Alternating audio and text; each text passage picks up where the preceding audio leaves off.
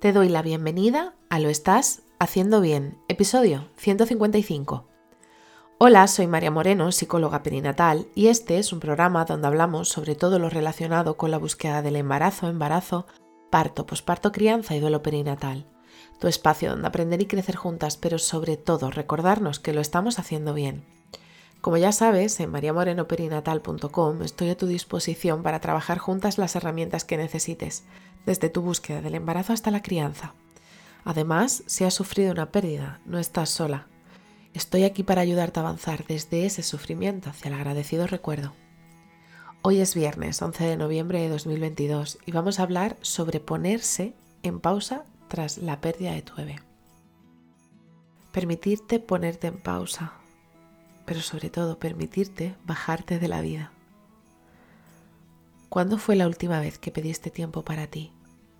Y sí, digo pedir, porque es importante hacer esa distinción, ya que en el acto de pedir implica que hay que ponerle cabeza, que hay que tomar conciencia, que tienes que ver exactamente qué es lo que necesitas realmente.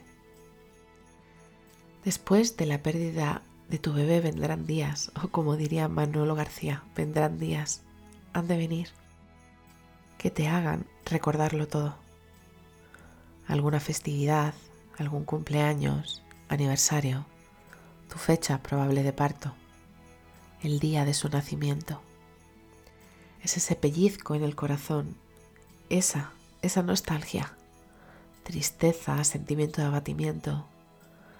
Lo primero que nos aparece seguramente sea todo eso, y es una sensación tan pesada que parece que tirase de ti esa pesada carga. Y lo peor de todo es que no solo estarás mal ese día, sino los días cercanos a ese día. Casi es como si tu cuerpo se preparara para la batalla y tiene una especie de baile y de vaivén que te hace estar entre la tristeza, la frustración, el querer salir, el querer quedarte en casa.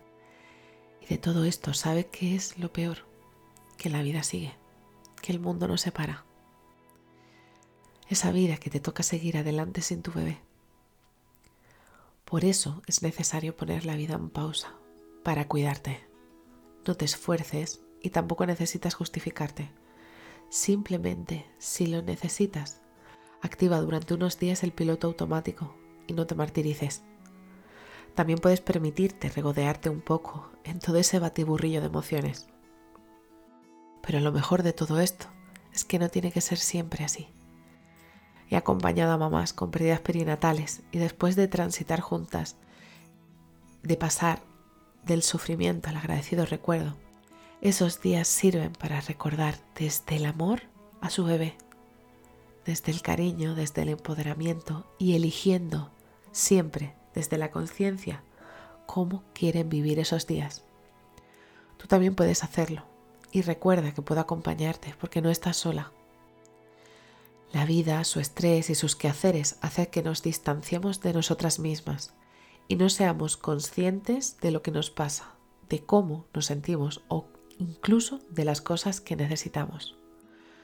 Por eso, si lo que necesitas es soltar, ponerte en pausa y abrazarte, no está mal, no te martirices, tu salud mental también es importante. Así que si estás en ese momento de querer ponerte en pausa y lo dudas, te abrazo fuerte, no estás sola. Y bueno, hasta aquí el episodio 155 de Lo estás haciendo bien. Recuerda que puedes ponerte en contacto conmigo en mariamorenoperinatal.com.